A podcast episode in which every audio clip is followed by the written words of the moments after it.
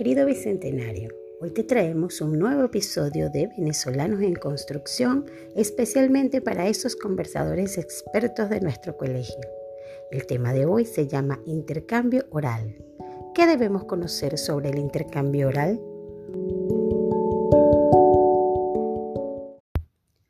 Conversar es intercambiar información entre dos o más personas que expresan lo que piensan o lo que sienten a esto también lo llamamos dialogar.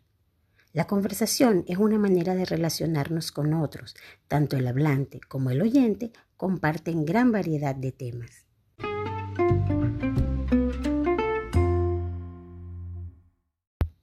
Las personas practicamos la conversación espontánea cuando intercambiamos ideas en la cotidianidad.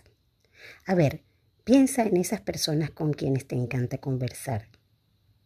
Qué agradable es hablar con un amigo, ¿verdad? Utilizamos también la conversación dirigida cuando tratamos un tema específico respetando la opinión de los otros. A ese tipo de conversación se le conoce como discusión.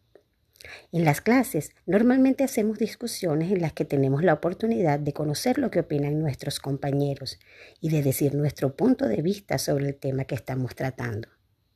Otro tipo de intercambio oral es la exposición que consiste en explicar a un grupo de personas uno o varios temas que conocemos a fondo, manteniendo una organización y siguiendo muy bien las recomendaciones de nuestros docentes.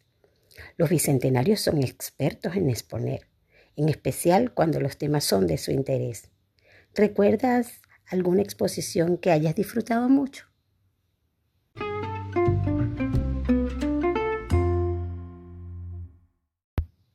Nos comunicamos para satisfacer nuestras necesidades, para comprender a nuestros semejantes y desarrollar nuestras relaciones interpersonales. Una buena comunicación es la base de una sana convivencia en la familia, en la escuela y en la sociedad.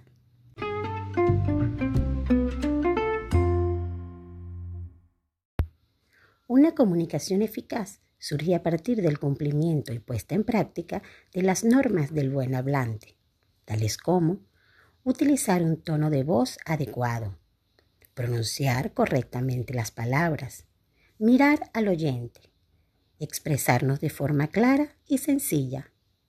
Es necesario conocer y practicar también las normas del buen oyente, prestando atención, mirando a la persona que habla y no interrumpirla.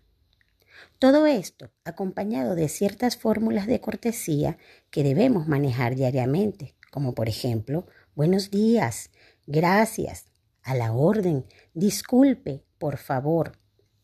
También debemos practicar las fórmulas de tratamiento cuando nos dirigimos con respeto a los adultos, utilizando usted, director, señor. De esta manera estaremos promoviendo el buen trato. No olvides que debemos tratar a los demás como nos gustaría ser tratados.